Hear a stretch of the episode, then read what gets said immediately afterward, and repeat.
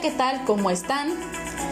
Sean todos bienvenidos a nuestra segunda emisión de este su programa Una, charla jurídica, en donde nos caracterizamos por siempre hablar de derecho.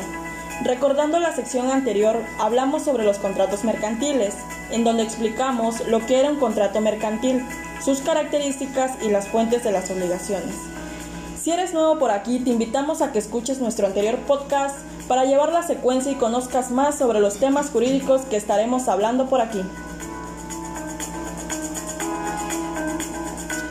En este podcast hablaremos sobre el tema de las modalidades de las obligaciones, en donde entendemos que son hechos que alteran o modifican a la obligación en relación con tres aspectos.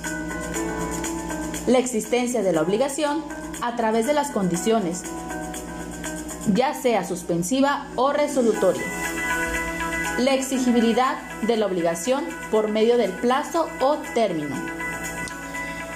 Es importante saber que existe una clasificación en donde se mencionan los siguientes puntos, como son el plazo, que es el tiempo legal y determinado establecido que ha de transcurrir para que se produzca un efecto jurídico.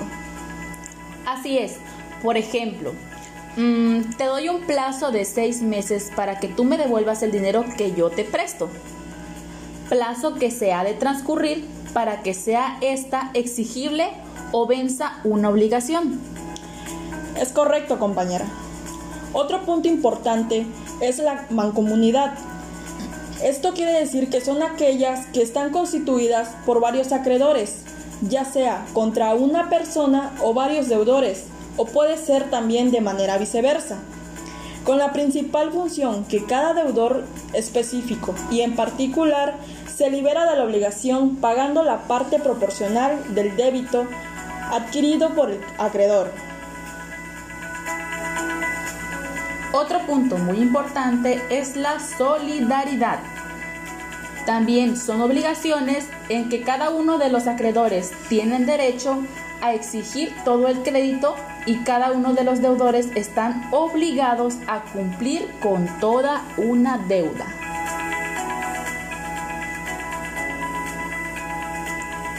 También como en obligación que se acaba de describir, tienen dos tipos de clases, la solidaridad activa y la solidaridad pasiva, la cual la solidaridad activa es la que tiene el sujeto activo formado por dos o más acreedores y el sujeto pasivo por solo un deudor.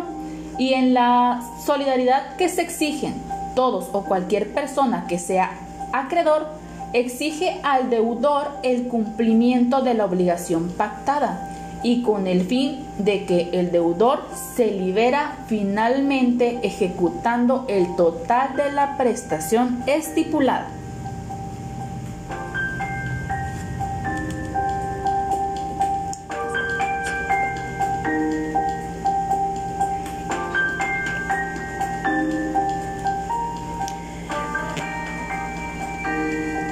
Como ya mencionamos, estos son los puntos importantes que dan origen a la modalidad de las obligaciones. Si tienen alguna duda, alguna pregunta que nos quieran llegar a hacer, lo pueden dejar en cualquiera de nuestras redes, ya que por ahí estaremos compartiendo este podcast. Así es, con toda confianza eh, pueden preguntarnos no solo sobre esos temas que pues hemos estado abarcando, sino sobre un sinfín de dudas que tengan ustedes a través de lo o acerca de lo que es, de lo que es el derecho, eh, alguna consulta jurídica o cualquier duda que surja. Con toda confianza estamos aquí para resolverlas. Espero disfruten este podcast y sigan la secuencia de los demás que se van a seguir subiendo. Hasta la próxima.